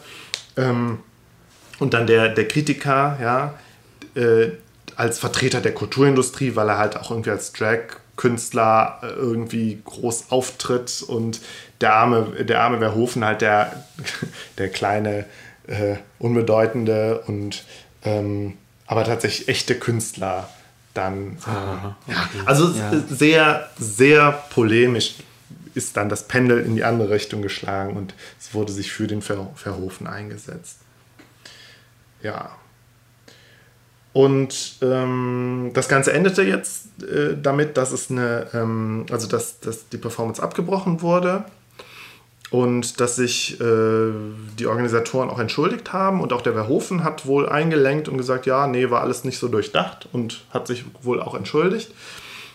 Und es gab eine Abschlussveranstaltung, also eine Diskussionsveranstaltung mit dem Verhofen und ich glaube der Chefin von dem Hebel mhm. am Ufer und so und Martin Dannecker, das ist so ein ganz bekannt, also ein Urgestein irgendwie auch der äh, der Schwulenbewegung, der auf jeden Fall auch Psychologe ist und halt ja so einer der, mhm. der, äh, der Experten. Also er wurde auch als Experte für, dafür, dafür ich glaub, eingeladen. Ganz kurz, um die, die Reihenfolge nochmal einzuhalten. Ja. Ich glaube, es war so die äh, es wurde die Diskussions, äh, der Diskussionsabend wurde angekündigt, eigentlich noch unter der Prämisse, das Kunstwerk geht weiter. Wir müssen wahrscheinlich nochmal nachbessern, was diese Anonymisierung dieses Chats angeht, mhm. aber wir halten an dem Projekt fest und es wird eine Informationsveranstaltung mit dem Künstler geben, wo er nochmal dieses Konzept erklärt und wo wir darüber diskutieren können. Da war aber, glaube ich, die Idee am Anfang noch, das Projekt so ein bisschen zu retten und ein bisschen zu erklären. Und äh, direkt sozusagen das erste Statement auf dieser Veranstaltung selbst ja. war dann, dass die Veranstalter sagten, weil inzwischen dieser ganze Shitstorm mhm. noch weitergerollt war. Übrigens, bevor wir jetzt anfangen zu diskutieren, sagen wir schon mal vorweg, wir beenden das Projekt ja, heute auch. Okay. Es geht nicht weiter. Was, glaube ich, auch ganz richtig und wichtig war, weil da, glaube ich, auch die Leute, die ja zu dieser Diskussionsveranstaltung gekommen sind, auch schon am, am Überkochen waren. Also ja, die Stimmung schien ja. auch sehr aggressiv gewesen zu sein und ich glaube, das war deeskalierend und richtig direkt, direkt da schon zu sagen, es geht nicht weiter, wir diskutieren jetzt, aber so oder so ist das Projekt eigentlich jetzt beendet. Das war, glaube ich, ja. die Reihenfolge. Wir beide haben da halt, also es ist ja jetzt schon ein halbes Jahr her, haben da auch ein bisschen drüber geredet, aber nie so ausführlich irgendwie, glaube ich. Mhm. Und mein Vorschlag wäre jetzt, dass wir das jetzt vielleicht so ein bisschen nachholen. Ja, wir waren natürlich auch nicht bei dieser Abschlussveranstaltung dabei und es gibt leider auch keine Audioaufzeichnung, was ich schade finde. Ähm, aber wir haben uns doch, glaube ich, schon relativ schnell so unsere Meinung gebildet dazu. Ich habe mhm. mir jetzt ein paar Notizen gemacht. Ja, ich würde direkt schon mal vorausschicken, ja. also äh, die kannst du schon mal auf den Sack ja. lassen, einfach nur, ähm, dass wir uns, glaube ich, beide über das Kunstprojekt schon aufgeregt haben. Ja. Ich fand es als Kunstwerk schlecht. Ja. Ich fand es nicht gut, ich fand es nicht äh, vom künstlerischen Wert auch nicht gut und auch vom, vom ganzen Ansatz her ziemlich schwierig. Ähm, und du, glaube ich, aus ähnlichen und vielleicht auch anderen Gründen. Ich wollte es bloß vorausschicken, damit ja, man ja. unsere Position schon mal weiß. Also wir genau. werden jetzt sozusagen erklären, was wir daran alles auch tatsächlich extrem problematisch und schlecht fanden an ja. diesem Kunstprojekt. Aber wenn, vielleicht fängst du auch mal an, wenn du sagst, du bist der Kunstexperte Warum ist das aus künstlerischen Aspekten deiner Meinung nach nicht so wirklich gut gewesen? Mhm. Also, ich hatte ähm, das Gefühl, also was der, was der Verhoeven gemacht hat, ist sozusagen zu illustrieren oder zu zeigen äh, oder aufzuführen, wie Grinder so funktioniert. Ja? Ähm, das ist so das, was eigentlich hauptsächlich stattgefunden hat. Das hat er getan, indem er sozusagen öffentlich gechattet hat. Diese Chats waren einsehbar, man hat ihn beim Chatten und beim Daten beobachten können. Und man hat jetzt als Außenstehender eben im Prinzip vor allem gezeigt gekriegt, wie gesagt, wie, wie Grinder funktioniert, wie da so Dates oder, oder Gespräche ablaufen anscheinend und konnte sich jetzt sozusagen als Zuschauer eine Meinung dazu bilden. Ich, so, das ist ungefähr so, viel mehr sozusagen hat eigentlich nicht stattgefunden. Und was mir eigentlich gefehlt hat, war irgendeine inhaltliche Auseinandersetzung, mhm. eine Reflexion über dieses Medium Grinder. Es war einfach nur ein, ein Zeigen. Übrigens, so funktioniert Grinder. Ihr könnt mir jetzt beim Chatten zugucken und alles andere überlasse ich jetzt dem Betrachter. Und was mir fehlt, ist irgendeine Art von Stellungnahme oder eine künstlerische Reflexion über dieses Medium Grinder. Zum mhm. Beispiel hätte ich mir vorstellen können, was ich bei Grinder nämlich interessant finde, also ästhetisch, ist diese Ästhetik des, des Katalogs, dieses Durchblätterns yeah. von Profilen und dann, dann suchst du dir jemanden aus, den du gut findest, der, der ein tolles Buddy-Pick hat mhm. und den schreibe ich dann halt an. Wenn ich Glück habe, kriege ich den, sonst muss ich halt eben eine andere Bestellnummer raussuchen. Also das ist diese Art der Ästhetik, hätte ich einen interessanten Ansatzpunkt gefunden, darüber zu reflektieren, wie, wie vermarkten sich Leute selbst als Ware und stellen sich selbst in so eine Art Online-Katalog raus oder sowas. Also, aber eine Reflexion über diese Ästhetik von Grinder hat zum Beispiel null nee, stattgefunden. Also ich habe auch sowieso das Gefühl, schade. um, um Ästhetik ging es ihm auch nicht. Oder? Also so, oder was heißt, da kenne ich mich jetzt so wenig in der Performance-Kunst aus, aber Nö, nee, nö, nö. Das, um Ästhetik Richtig, es ging um die irgendwie um Statement. Ich sage ja bloß, um, das zum Beispiel hätte ich interessant gefunden, diese Ästhetik aufzugreifen und als Künstler daraus was zu machen und die irgendwie zu bearbeiten. Das, das hat ihn überhaupt nicht interessiert. Also Grinder hat er als Medium so, so einfach hingenommen. Und ja, aber Grinder war ja ein Problem für ihn. Das war ja das Problem, woran er sich abarbeitet. Und, und da kommen wir nämlich zum nächsten Problem. Ich hatte das Gefühl, dass seine These oder dass ja. der Subtext dieser Arbeit war, guckt mal, wie schlimm das Internet, äh, die, die, ja. die verfickten Schwulen, Entschuldigung, aber die, äh, die sexgierigen Schwulen, äh, die, die wollen ja hier immer nur Sex und ich, äh, ich ja. ähm, sozusagen, ich enttarne das so ein bisschen. Ja. So. Ja, das war vielleicht nicht seine ausgesprochene ähm, Intention, aber das ist das, was da mitschwingt und was was vielleicht auch jeder Schwule irgendwie direkt sieht, weil er sich selbst darüber schon Gedanken gemacht hat. Genau, und was ich extrem problematisch finde, ist, das muss man eben nochmal sagen, für Leute, die es nicht wissen, Grinder ist tatsächlich eine ziemliche Sex-Dating-Plattform. Also es ist. Ja, ja, es, ja. Und ich habe, ich habe, ich verstehe den Sinn nicht, zu sagen, ich ähm, ich zeige den Leuten mal, dass auf einer Sex-Dating-Plattform tatsächlich Sex-Dates stattfinden. Naja, aber er wollte ja genau das Gegenteil. Er wollte ja eben nicht zeigen. Er wollte eben. Ups, ich bin mit dem Stuhl fast umgekippt gerade. ja, ja, also es ging ihm gar nicht, es ging ihm eben genau um das Gegenteil. Aber du hast schon recht, zu zeigen, Grinder ist schlimm, das war das war der Subtext des Ganzen. Ich glaube, man konnte, also ich habe das Gefühl gehabt, zumindest, dass das die, äh, gerade vielleicht auch für nicht, für nicht schwule äh, Betrachter des Werkes, sage ich mal so, dass das das ist, was extrem rüberkam. So, ach, guck mal, wie krass, jetzt, jetzt schreibt er jemanden an und der schickt ihn, er trägt einen Schwanzpick. Mhm. Ach, guck mal, wie krass. Also ich habe das, oder ich habe zumindest die Befürchtung, dass das Werk auf der Ebene extrem gut lesbar ist, ja. was ich was ich sozusagen so finde, na gut, da da entblößt er jetzt oder stellt er so, eine, so, eine, so, eine, so einen gewissen Teil von, von schwulem Internet-Dating-Verhalten bloß. Aber für was? Was ist jetzt die These ja. da hinten? Prangert er das an oder ist es eine Aufklärungsarbeit, die er da treibt? Ich habe dazu habe ich zwei, zwei Punkte aufgeschrieben, dass die das vielleicht zusammenfassen.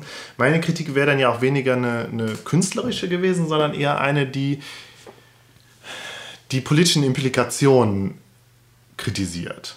So, ich habe mir, also ich habe mir folgendes, folgende zwei Punkte aufgeschrieben, die können wir dann ja auch, die würde ich dann gerne noch ein bisschen versuchen zu, zu auseinanderzunehmen. Also, dass sich, dass das, was er also Punkt 1 ist, dass das, was er macht, ähm, dass man nicht unterscheiden kann, ob es sich jetzt um eine schwule Selbstkritik handelt, wie sie zum Beispiel Rosa von Braunheim ja gemacht hat, oder ob es sich ähm, um, letztlich um eine Äußerung von so schwulem Selbsthass handelt. Das sind jetzt zwei starke Wörter, aber ich finde, Man mhm. kann es nicht man kann es nur schwer unterscheiden.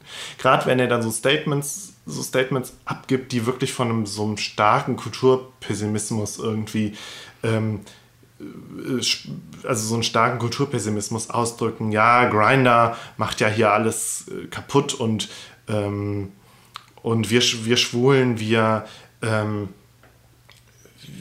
uns geht es ja nur noch um Sex, uns geht es auch nur noch um den schnellen Sex und es geht uns, und das macht uns ja alle, irgendwie alles andere kaputt und wir verlieren uns so da drin und äh, was ich, was ich, wo ich sagen würde, ja, ist das jetzt, ist das jetzt wirklich, ist das jetzt eine, eine angemessene Kritik? Also es ist eine, eine, eine, halt, eine haltbare ähm, Kritik oder ist das jetzt tatsächlich nur ein Ausdruck von so einem schwulen Selbsthass? Also ich weiß, das Wort, das Wort schwuler Selbsthass ist, ist ein stark, starkes stark. Wort, aber... Aber wir kennen ja, wir kennen ja so, so Typen, die, also noch vor Grinder weiß ich, äh, Gay Romeo ist ja auch so eine, so eine Plattform, die nicht ja. ganz so krass nur auf Sexdating aus ist, nee. aber wo sowas durchaus auch stattfindet. Und die, äh, wir kennen ja Leute, ich nenne jetzt keine Namen, die sich über, über Gay Romeo mal wahnsinnig aufgeregt haben, weil da sich ja so viele Typen rumtreiben, die nur Sex wollen und, und wie schrecklich und wo sind wir eigentlich angekommen und so. Und ähm, also so ein, so, ein, so, ein sehr, so ein sehr starkes Hadern, vielleicht ist das das bessere Wort, ein sehr starkes Hadern damit, dass du, wenn du dich in so schwulen Kontexten bewegst, natürlich die Möglichkeit hast, schnell Sex zu haben und das ist immer auch, dass du selber vielleicht auch das, das Verlangen oder den Wunsch danach hast, äh, schnellen Sex zu haben, weil du die Möglichkeit hast, dass du zugleich aber dann immer vielleicht durch deine heteronormative Sozialisierung immer eigentlich noch den Wunsch hast nach der klassischen äh, monogamen Zweierbeziehung und mhm. so familiären Zusammenhängen und am besten heiraten und Kinder kriegen oder Kinder adoptieren. Und dass das eben, mh, mm, dass das, glaube ich, in vielen Schwulen noch immer so gärt.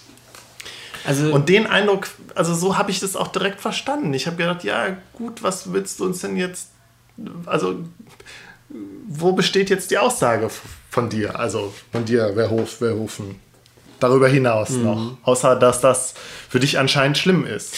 Zumal, also ich muss sagen, diese, diese Mechanik, die ist ja etwas, was, was, was einen als Schulen tatsächlich noch begleitet. Du musst, wenn du, wenn du als Schwule andere Schwule kennenlernen möchtest, musst du dich in bestimmte Kontexte begeben. Also die, diese Träumerei von äh, das Verknallen in den Nachbarnjungen oder den Banknachbarn. Ich wünschte, ich hätte dich im Supermarkt kennengelernt. Genau, genau, so. Diese ja. Idee, man, man lernt irgendwie so einen Typen einfach irgendwo kennen. Äh, ja, eben der Boy Next Door und ach, der ist denn zufällig auch schon. Das, äh, das ist nett, das ist so eine, so eine schöne Vorstellung, funktioniert höchst selten. Ja. Das heißt, ich muss mich eigentlich schon ähm, aktiv in, in einen bestimmten schwulen Kontext begeben. Das, das kann eben eine Schwulenbar sein, das kann eine Party sein oder eben äh, bestimmte Internetplattformen. Und ähm, in diesen, in diesen schwulen Kontexten, ja, das sind eben so Mikrokosmen, ja. wo bestimmte Regeln sind, wo, wo es tatsächlich, wo, glaube ich, Sex so ein bisschen überbetont wird oft äh, und so weiter. Und das ist, glaube ich, das kann man schon problematisch finden und dass, dass es diesen Mechanismus immer noch gibt, diesen, diesen Drang zu sagen, wenn ich jemanden kennen will, muss ich unseren schwulen Kontext, aber eigentlich finde ich schwule Kontexte aus irgendeinem Grund, genau, ich mich da halt eigentlich unwohl. Das, das, ja. Aber weißt du, das ist, ein, das ist ein komplexes Thema, was ist man, glaube ich, sehr komplex besprechen muss und auch kann, was man vielleicht auch künstlerisch, glaube ich, reflektieren kann und ja. damit umgehen kann. Aber das meine ich jetzt, dieses ganze komplexe Thema ist in dieser Arbeit, die er da vorschlägt, ja. auf eine total plumpe und äh, unreflektierte Art und Weise so runtergebrochen, die für mich die Komplexität des Themas überhaupt nicht trägt. Oder ja. Gut, ich, weißt ich, du? Ja, ja, ja, ja. Also ich will aber nochmal versuchen, das nochmal deutlich zu machen, wo ich jetzt, was ich jetzt eben meinte, dass das ist eben, dass selbst, dass der Unterschied zwischen Selbstkritik und Selbsthass dann eben nicht deutlich wird. Ähm, und Selbsthass, vielleicht könnte man da auch von internalisierter Homophobie sprechen, dass du eben ein Unbehagen irgendwie als Schwuler spürst mit schwulen Zusammenhängen, weil du eben selber noch deine ja. So, ja, weiß ich nicht. Also, also mir kam es zwischenzeitlich vor, als wäre der Verhofen eigentlich ein konservativer Schnarchsack. Ja, ehrlich gesagt. Eine Klemmschwester. Ein Klemmi, ja, genau. Ja, ja, der immer genau. noch nicht drüber weg ist, dass, dass, dass eben, dass es solche Internet, also oder solche Sexplattformen gibt. So. so, aber auf der anderen Seite gibt es ja auch, und das habe ich jetzt schwule Selbstkritik genannt, und das hat jetzt zum Beispiel Rosa von Braunheim gemacht in diesem Film. Ähm, nicht der Homosexuelle ist pervers, sondern die Gesellschaft, in der er lebt. Hast du den mal gesehen eigentlich? Nee, immer nur nee. ausschnittweise. Und der ist ja auch ganz krass. Also, den, wenn du da siehst, da, da beschreibt er halt auch so das klischeehafte schwule Leben und es ist ganz, ganz hart, geht er mit den Schwulen ins Gericht. Komisch. Aber Uns fällt bloß gerade eine Szene ein, das ist ein kleiner Insider. Ja. Ich glaube, das ist aus dem Film, oder? Wo er nee, nee, nee, nee. Da taucht er gar nicht selber auf. Das ist halt, du, du siehst halt. Ähm, Ach stimmt, das war nur so ein Interview, wo er das erzählt. Also dieser Film, den kann man sich, den sollte man sich auch wirklich mal angucken.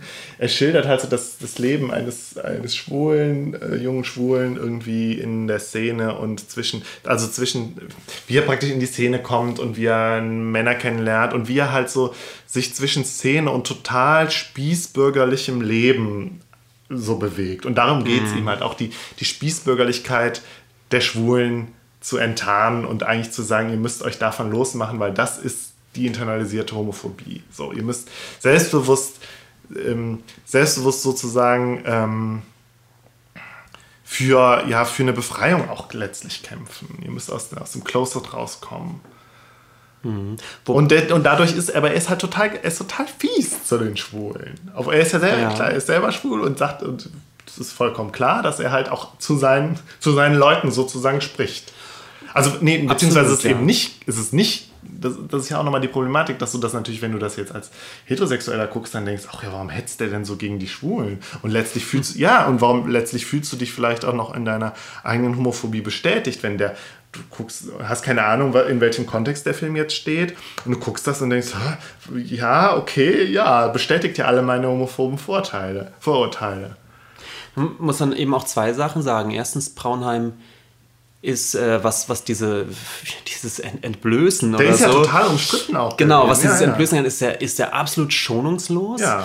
Ähm, ist ja, aber was ich, was ich bei Braun, also deswegen ist er ja auch gerade mhm. auch unter anderem von Schulen auch durchaus kritisiert. Was ich aber auch gut finde, ist erstens, er macht es eben auch nicht künstlerisch, sondern es sind im Prinzip dokumentarartige Filme vom, vom Ansatz her. Ich weiß gar nicht, ob das, ob das alles Schauspieler sind oder so. Darum Doch, also in diesem, in diesem, Film, von dem ich jetzt gerade sprach, das ist halt, das ist nicht dokumentarisch. Aber sonst macht. Okay, aber vom Stil her, es ist mhm. jedenfalls keine keine künstlerische Reflexion, würde ich sagen, sondern der, der ist viel aufklärerischer unterwegs. Genau, aufklärerisch ist vielleicht tatsächlich das, ähm, das und das ist äh, also das richtige Wort und ihm geht es halt wirklich darum, die Schwulen aufzurütteln. So. Und bei zur eigenen Mündigkeit zu erzielen, ja, ja, würde er vielleicht genau, selbst genau, sagen. Genau, und, und ich meine, bei Braunheim ist natürlich als Außenstehender, als heterosexueller Außenstehender, kannst du das vielleicht missverstehen, aber Braunheim an sich ist, glaube ich, ziemlich klar. So. Mhm. Und da geht es ihm geht's um eine schwule, deswegen sage ich schwule Selbstkritik. Ist, das ist das, was bei Braunheim passiert. Und bei, bei Höfen ist es aber nicht als eine, schwule, eine klar als eine schwule Selbstkritik zu erkennen, weil er sich, glaube ich, da verbal in seinen Statements dazu nicht klar genug positioniert hat. Er hat das zwar auch gemacht, aber eben nicht klar genug, finde ich. Und deswegen mhm. ist, ist es meiner Meinung nach schwer, also ist es schwer zu entscheiden, ist es jetzt eine schwule Selbstkritik oder ist es eine internalisierte Homophobie, die da zum Vorschein kommt. Da hat er sich, da hat sich, glaube ich, Braunheim sehr stark Gedanken drüber gemacht. Gerade weil er in seinen Filmen ja diese internalisierte Homophobie der Schwulen angreift, tut er das, tut ähm, Verhöfen das nicht. Und deswegen finde ich ihn da halt auch wirklich naiv, weil er sich über diesen, also meiner Meinung nach diesen diese, diese, über diesen Komplex sich keine Gedanken gemacht hat und meiner Meinung nach sich auch nicht darauf, also auch nicht auf, in, in, in, eine, in einen historischen Kontext äh, stellt. So. Mhm. Ich meine, du musst natürlich jetzt keinen Bezug, keinen, direkt keinen Bezug auf Braunheim nehmen, aber auf, dieses, auf das alles, was da schon vorher passiert ist. Mhm. Und da habe ich, ich meine, vielleicht tut er das und ich habe es jetzt nicht, ich habe das jetzt nicht, äh, nicht, äh, nicht äh, rezipiert, aber meiner Meinung nach, so kam es bei mir rüber. So. Das ist aber auch jetzt immer noch der erste Punkt. Und der zweite Punkt, und den haben wir jetzt eigentlich auch schon angesprochen mit, mit Rosa von Braunheim, ist, dass diese ganze Ununterscheidbarkeit zwischen, schwulem, zwischen schwuler Selbstkritik und schwulem Selbsthass eben insofern nochmal problematisch ist, dass es eben nicht Szene intern passiert, sondern eben in der Öffentlichkeit. Und dass ja. du praktisch Ja, absolut. Dass du, wenn es jetzt nur Szene intern passiert und ähm, eine ja, heteronormative, heterosexistische Öffentlichkeit davon ferngehalten ist, sondern du halt das praktisch innerhalb der Szene machst oder innerhalb von einem rein schwulen Kontext, wo nicht viel nach draußen dringt und du da eine Diskussion irgendwie anfachst, so wie das vielleicht damals bei Braunheim tatsächlich auch noch viel mehr passiert ist, ähm, und da irgendwie intern aufklärerisch wirkst, ist es, ist es ja die eine Sache, aber das bei ihm ist es ja völlig, also ihm, ihm geht es ja genau darum, eine Öffentlichkeit herzustellen. So. Und dann ist doch, sind Tür, Türen und Toren sozusagen im, im wahrsten Sinne des Wortes äh, für, äh, äh, geöffnet für eine absolute Missinterpretation. Wie, du, wie wir am Anfang ja. schon gesagt haben, ja, 0815 Passanten gehen vorbei und denken, oh, was ist denn das? Es ist ja furchtbar, was bei den Schwulen so passiert. Ich meine, gut, in Berlin-Kreuzberg, da an der Oranienstraße ist es eher unwahrscheinlich, dass da jetzt, also ist es nicht so wahrscheinlich, dass da jetzt die Spießbürger unbedingt vorbeikommen und sich dann da ihren, ihren dran ergötzen oder sich äh, aufregen und in ihrem ähm, heterosexistischen äh, Weltbild ähm, bestätigt fühlen. Aber es ist halt potenziell möglich. Und da finde ich, und das ist ja, wie, wie gesagt, mein zweiter Kritikpunkt, dass er das nicht mit einbezogen hat in die Konzeption. Mhm. Nämlich, dass es total nach hinten losgehen kann, finde ich enttäuschend. Das also finde ja. ich, das finde ich die, die zweite Problematik sozusagen an, an der inhaltlichen Konzeption. Ja, und ich muss einfach auch nochmal eine Stilkritik loswerden. Also dieser, dieser ja. etwas weinerliche Titel Liebe in Zeiten von Grinder. Ja, das wäre das wär dann ja auch äh, nochmal sowieso. Du, mich erinnert es jetzt wirklich ein bisschen daran, man, man, hätte doch irgendwie auch in den 80ern oder in den 70ern äh, sich live irgendwie in, in, in Telefon-Sex-Hotlines äh, einwählen können und das Ganze Liebe in Zeiten von Telefon ja. nennen können. Also weißt du, er sucht sich da wirklich eben genau diese eine Sex-Plattform. Ja, natürlich, ja. Und dann ja, ja. Liebe, also, das ist aber auch sein also Bezug, das, das weil er sagt, er sagt ja auch selber, ja, so er selber hat ja jetzt irgendwie ein Jahr lang oder so ganz viel Sex gehabt über Grinder, aber dadurch sind ja seine anderen Kontakte oder sein anderes Sozialleben, er hatte ja das Gefühl, dass das irgendwie dadurch äh, gelitten hat und so. Und das hat er anscheinend dann extrapoliert auf die, auf, auf alle Schwulen und eben halt auch auf, auf die gesamte Gesellschaft. Ja, so. es hat, es Sein hat eigenes was von diesem enttäuschten Schwulen, wo, wo der so, wir, wir, kennen das auch alle so ein bisschen, wenn man ein bisschen Internet-Dating müde ist, äh, mhm. ist äh, Ewigkeiten hat da nichts so richtig geklappt irgendwie. Man ja, und seine Beobachtungen sind ja jetzt auch nicht grundsätzlich falsch. Nö, das dass gibt er das macht. alles. Nur, dass er, ich finde, er hat das nicht, er ist über sein persönliches Erleben nicht hinausgekommen so dass er selber vielleicht enttäuscht wurde und dass er selber vielleicht auch seine, Romant seine Vorstellung von der romantischen Zweierbeziehung hat, die da enttäuscht worden sind. Und dass er da, dass er da aber anscheinend nicht dass das nicht irgendwie ein bisschen, also in, in der Reflexion darüber mal ein bisschen hinausgewachsen ist, sondern. Überhaupt nicht. Nee, nee. Also Man so hat kommt, wirklich so das Gefühl, es ist, es ist genau das. Es ist ja. dieses Enttäuschtsein von, von diesem, wahrscheinlich, ich bin jetzt mal ganz gemein, wahrscheinlich mhm. lief auf Grindr eine ganze Zeit lang nichts, dann hat er mal wieder gedacht, ach eigentlich. Na doch, er sagt ja schon, er sagt ja schon, also Sex hätte er ja gehabt. Aber das ist okay, ja, also, Sex ist ja so oberflächlich und es ist ja auch so kalt. Also umgekehrt, ja genau, auch ich suche such nach der großen Liebe ja. und, und zwar natürlich bei Grindr, hahaha. Also na, das ich glaube schon mal blöd. Nee, na, ich glaube so, also ganz so plump war es dann doch nicht. Aber weißt du, so kommt es aber so rüber. So kommt es rüber, genau. So ist die Leser. So Liebe in Zeiten von Grinder, wo man als Schüler schon sagt, ja Moment mal, aber da sucht man ja auch nicht bei Grinder. Was soll denn das jetzt? Also das ja. ist schon der erste Denkfehler.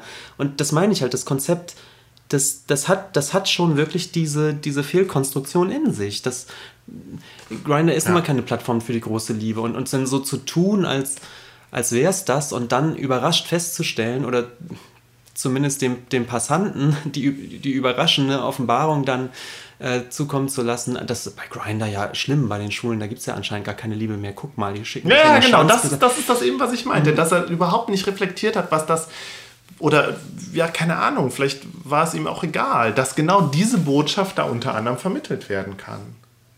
Ich, so. ich glaube wirklich, und das ist die Naivität, er hat er hat das einfach zu schlecht durchdacht. Ja.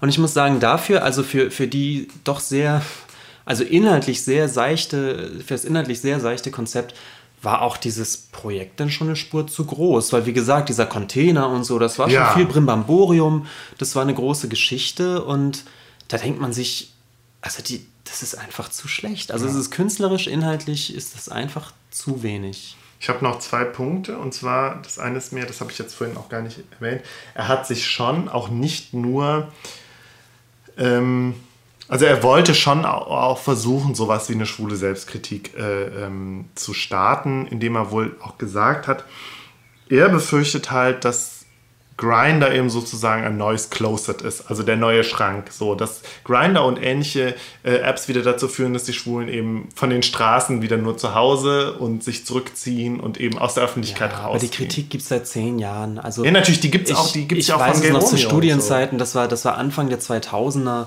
Äh, da gab es schon genau dieses von wegen da kriegt man erzählt, in den 90ern waren die Schulenclubs ja wohl alle voll und jede Schule Tanzveranstaltung war voll und es wird ja immer weniger, weil die Leute nur noch zu Hause vor Gay Romeo hocken. Ja. Das kenne ich seit 15 Jahren, ehrlich Und da ist meine, ist meine These ja, ähm, dass, also, das Gay Romeo, vielleicht sollten wir Gay Romeo kurz erklären, ist auch ein großes Datingportal aus Deutschland ursprünglich. Genau. Was es halt, glaube ich, auch schon seit, seit Anfang der 2000er gibt. Was auch vom Prinzip her ist, man hat was sein eigenes Profil, was genau. aber, glaube ich, im Gegensatz zu Grindr doch noch viel textlastiger ist. ist. Ähnlich wie Facebook.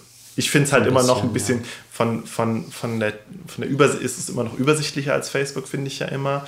Und es war ursprünglich auch als eine eher auf Sexdates äh, ausgerichtete Plattform gedacht. Das und ist eigentlich später eher so wie StudiVZ dann, dann ja, später war. Ne? Genau, später also hat es halt wirklich die Funktion, du konntest, du konntest dann auch auf deinen Profilen angeben, was du für Hobbys hast, was du gerne isst und welche Musik du hörst und so. Das konntest du halt alles genau. dann auch angeben. Und Geromeo war halt vor allen Dingen halt ein Desktop-Ding und es war auch gibt es ja auch schon länger, bevor Smartphone, bevor Smartphones so verbreitet waren.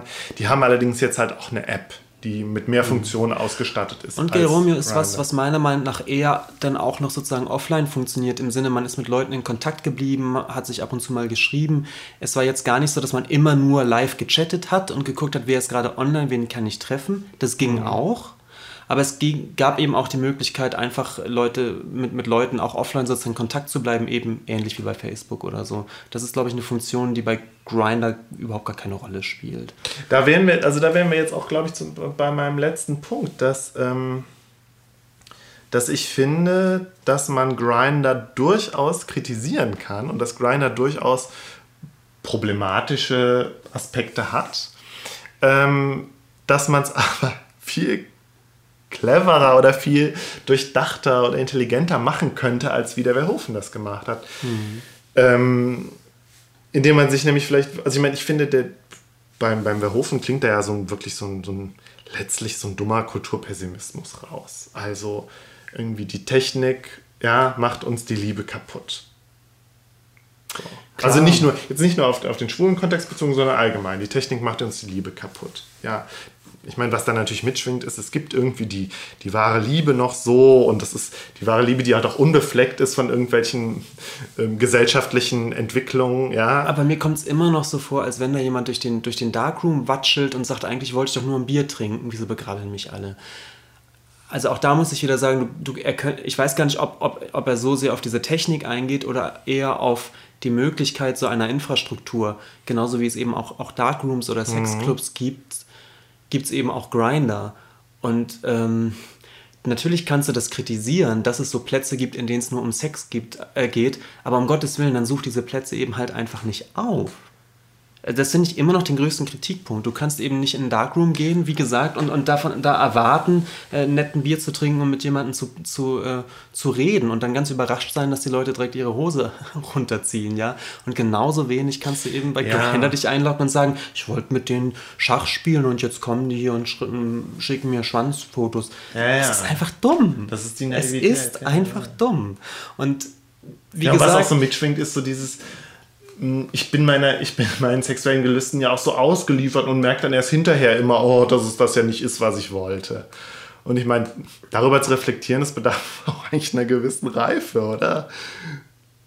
Oder ja, beziehungsweise das, sagen, das, zu akzeptieren, dass es nun mal so ist. Ich, ich kenne auch, auch kein Kunstwerk, äh, jetzt lehne ich mich weit aus dem mhm. Fenster, aber wie gesagt, solche Kontexte, die gibt es, das kann man schlecht finden, aber ich bin mir auch gar nicht sicher, inwieweit man oder was man darin jetzt genau reflektieren will. Also ich kenne kein Kunstwerk, was sich kritisch mit, mit, mit äh, wie gesagt, mit Sex-Hotlines oder mit Bordellen auseinandersetzt oder ja. sowas.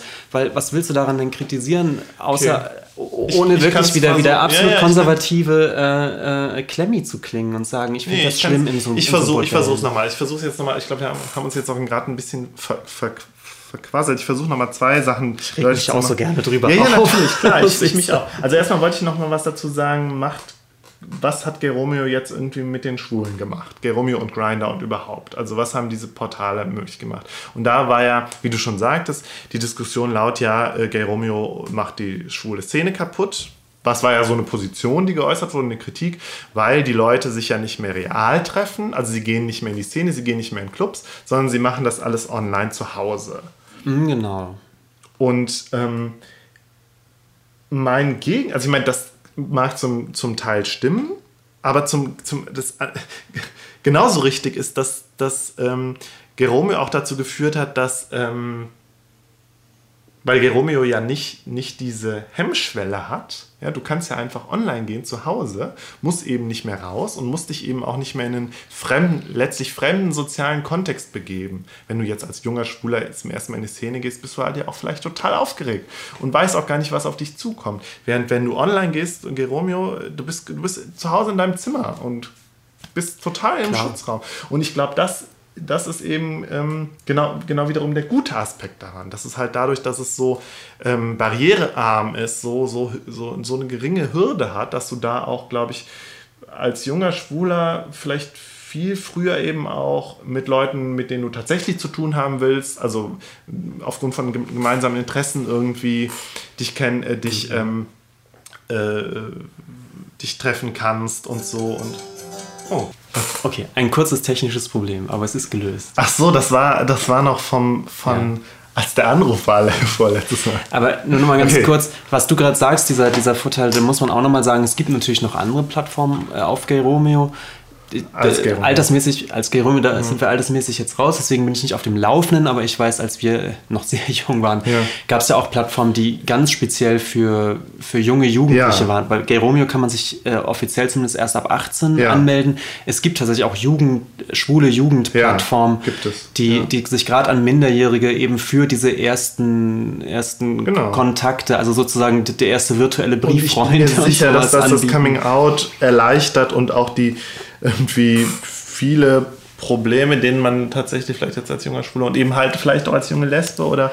Aber weißt du, Markus, kann man das nicht, muss man das denn nicht noch eine Stufe abstrakter sehen, dass mhm. das generell äh, Segen und Fluch des Internets ist, dass man natürlich sagen kann, das Internet ermöglicht äh, Aufnahme zu Leuten, die äh, gleiche Interessen haben, egal was. Ich kann mir, ja. äh, seien es Eisenbahnfreunde oder Verschwörungstheoretiker ja, oder Musiker und Briefmarkensammler, du, du kannst ja für jedes noch so abseitige Hobby eine Community im Internet finden. Das ist ein großer Vorteil. Ja.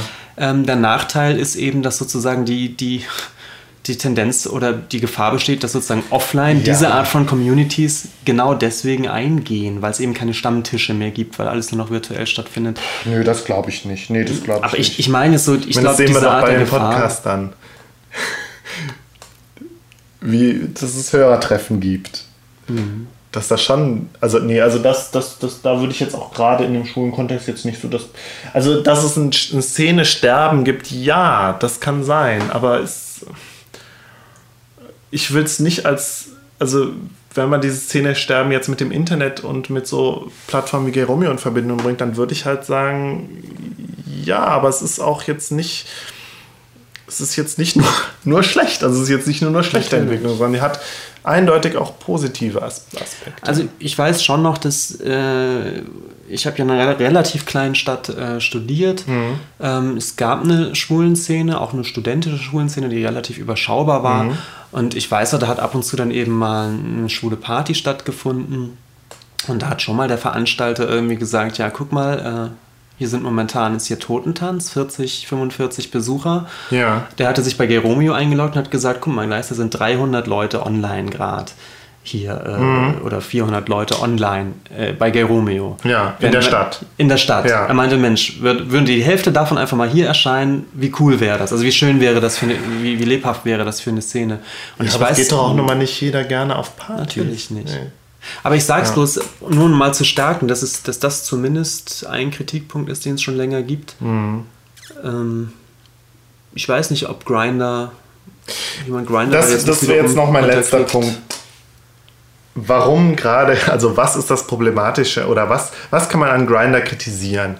Und das hätte ich interessant gefunden und ähm, und das, das hängt auch wieder damit zusammen, dass ich tatsächlich, auch weil ich beide Apps auf meinem Handy habe, ja, und auch eigentlich Grindr nie nutze, aber Geromeo tatsächlich, tatsächlich nutze. Und ich habe mich gefragt, ja, wo, wo, worin besteht jetzt der Unterschied? Und ich glaube, Grindr ist für mich noch viel, ich meine, das haben wir jetzt am Anfang ja schon gesagt, noch viel offensichtlicher eben hat dieses Kataloghafte.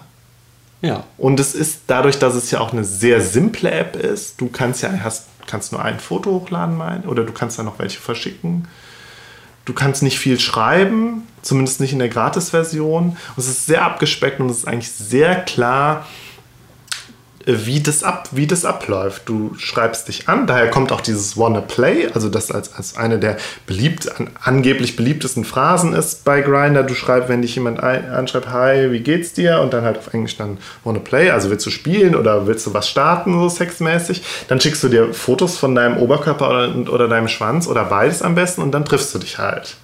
So ist das Prinzip von, von Grinder. Und ich finde, das kann, das funktioniert dann natürlich auch nur für die, für die super normschönen Typen, die halt ihre Sixpack-Bilder da hochladen kann, wir können. Ja, klar. Und für alle anderen ist Grinder dann doch auch nicht nutzbar und potenziell diskriminierend aufgrund seiner mhm. Struktur. Also es ist, und jetzt wieder eines meiner Lieblingsbegriffe ist höchstgradig bodyistisch oder lookistisch halt. Ja, natürlich. So, weil es halt so dieses, diese Fixierung auf ähm, ein gewisses normschönes, auch ein, guter, auch ein guter Begriff, normschönes Aussehen, ja. Also du musst halt dein Sixpack haben, deine Brustmuskeln, deinen gut, gut trainierten Oberkörper und am besten natürlich auch noch einen pff, gut aussehenden Schwanz. Der taucht natürlich dann erst an zweiter Stelle auf, aber du brauchst, du musst halt das mitbringen, um diesen, diesen krassen Wettbewerb bei Grinder zu bestehen. Ja, es gibt keine Chance eines zweiten Eindrucks zu genau, sagen, ich habe zwar den Sixpack nicht, aber nach so einem Bierchen bin ich ganz sympathisch, weil genau, ich ein genau, lustiger Typ genau. bin. Und das finde ich zum Beispiel, hast du die, diese, diese, diese Möglichkeiten hast du bei Geromeo eher. Also Geromeo gibt dir eher die Möglichkeit, dich auch noch über, aufgrund von anderen Dingen kennenzulernen, weil du was, was ich einen lustigen Profiltext hast oder weil du tatsächlich ja da direkt schon sehen kannst, okay, wir haben die gleichen, wir haben die gleichen Interessen und mögen beide die und die Band oder so oder du kannst halt lustige Fotos auch noch posten und die kannst du, also du kannst hast bei Gerome viel eher die Möglichkeit, einen, einen, einen umfassenden ersten Eindruck zu machen. Mhm. Und das ist bei Grindr halt nicht. Grindr ist wirklich die, der kalte, Sex im Kapitalismus, ja. Also du hast halt, du musst halt deinen Oberkörper haben, ansonsten hast du bei Grinder nichts verloren. Und spürst es halt auch. Dann wird dir nicht zurückgeschrieben und so. Und zugleich, das habe ich auch letztens getwittert, bei Grinder gibt es dann halt auch so Bots, ja, also äh, eben keine echten Menschen, die dich dann anschreiben und die haben dann natürlich alle Fotos von so Oberkörpertypen und schreiben dich dann an. So. Ach, gibt's das und was wollen die? Äh, das weiß ich nicht. Ich vermute, nee, die wollen die, ja, oder vermutlich dich auf irgendwelche Pornoseiten locken. Ich weiß es nicht, ich habe mit denen okay. nie weiter geschrieben. Auf jeden Fall, äh, ja, ist das so erstaunlich, ne? Klar. Sonst wird, also mich jetzt, wird jetzt nie irgendwie so ein Oberkörpertyp anschreiben bei, bei Grinder. Aber ähm, äh, die Bots machen das natürlich. Und dadurch wird diese Diskrepanz nochmal deutlich. Und, da, da, und ich wollte jetzt darauf hinaus, man hätte dieses, ja, sozusagen dieses, mh, mm, diese krasse Offenlegung der kapitalistischen Strukturierung irgendwie von, von, von Sex, ja? die bei Grindr so, also die bei Grindr halt so offen liegt. Das hätte man kritisieren Das, also das hätte man thematisieren können. Man hätte, müsste das klug machen, weil wie ich schon sagte, ich finde auch interessant ist, wie sich da Leute so reinbegeben und Kapitalismus ist ein guter Begriff, sich selbst wirklich zu Markte tragen genau. und sagen, ja, okay, ja, ja genau ich, ich, ich streame mir jetzt den Buddy an, ich mache mir dann eben genau, sozusagen dieses, dieses Inserat, Markt, ich, ich buche mir sozusagen eine Seite im Katalog und dann mal gucken, ob jemand anbeißt und mich, mich Und ich sage ja auch gar nicht, dass also das, also ich glaube, der Verhöfen sagt halt, also, also beziehungsweise beim Verhöfen habe ich so das Gefühl, er geht da noch von so einer Dichotomie aus. Also es gibt halt das kalte, kapitalistische, den kalten, kapitalistischen Fleischkatalog Grinder, mhm. aber es gibt auch noch so die wahre Liebe und es gibt so noch das Warme und so. Und das würde ich ja gar nicht mal sagen. Also ich glaube ja tatsächlich, ich gehe auch davon aus, dass auch dass alles irgendwie, so alle Gefühle und dass das alles irgendwie kapitalistisch durchstrukturiert ist so. Und dass es bei Grinder halt nochmal so offen liegt, dass das halt so die Blüte des Ganzen ist und dir zeigt, so ist es. Ach, weiß ich nicht. Ich, da muss ich nur noch mal sagen, da ist Grinder natürlich eben auch sehr speziell und ich, ich meine, du kannst natürlich sagen, dann war es allerdings aber auch schon immer so, dass äh, die Hübschen mit dem Sixpack auch schon in den 70ern auf jeder Party ja, bessere Chancen hatten. War's. Es war immer so, aber Grinder und es ist ja, es ist ja auch in der ganzen Entwicklung irgendwie der Pornoindustrie so klar, aber bei Grinder zeigt das noch mal halt sehr deutlich. So läuft es. Natürlich besteht immer die Möglichkeit, das, das, das zu unterlaufen und irgendwie subversiv zu agieren. Und da, das kannst, da, da glaube ich auch, das kannst du bei Geromeo viel eher. Aber bei Grinder, das kannst du es nicht und es zeigt es so klar, wie es läuft. Ja. Aber also ich sage, ich finde, das hätte man thematisieren können. ich sage es nochmal, es ist einfach dann schlau gewesen. Es ist aber es ist und bleibt einfach zu wenig, sozusagen anzudeuten, Grinder ist böse, sondern da, mich nee, hätte viel mehr interessiert, nee. genau worüber wir gerade gesprochen haben, diese, diese Mechanismen. Äh, das, das muss man dann ja. einfach äh, ja, auch detaillierter machen und da müssen wir in die Tiefe gehen. Was für Mechanismen ja. sind das und ist das kapitalistisch? Ich meine, das ist ja ein großer Begriff, der ja, ich auch nicht so ausdrücken. Ja, das ist halt. Aber über sowas kann man ja, ja, sprechen, ja. Ja, ja, klar. Aber all das berührt diese Arbeit gar nicht. Nee, nee, eben. nee, der bleibt bei so, einem, bei so einem naiven Kulturpessimismus und bei so einem, ja, bei so einer seltsamen Nabelschau ja letztlich auch. Tja. Ja, jetzt fangen wir an, uns zu wiederholen. Genau, ich würde sagen, wir sind auch durch. Guter Punkt. Wir haben, glaube ich, also ich habe alles besprochen und wir haben auch eine gute Zeit erreicht jetzt. Genau. Gut, ja. Dann bis, bis zum, zum, nächsten, nächsten Mal. Mal. Genau. Tschüss. Tschüss. Ich muss so auf Klo. Hier drauf? Nee, da auf der. Ja.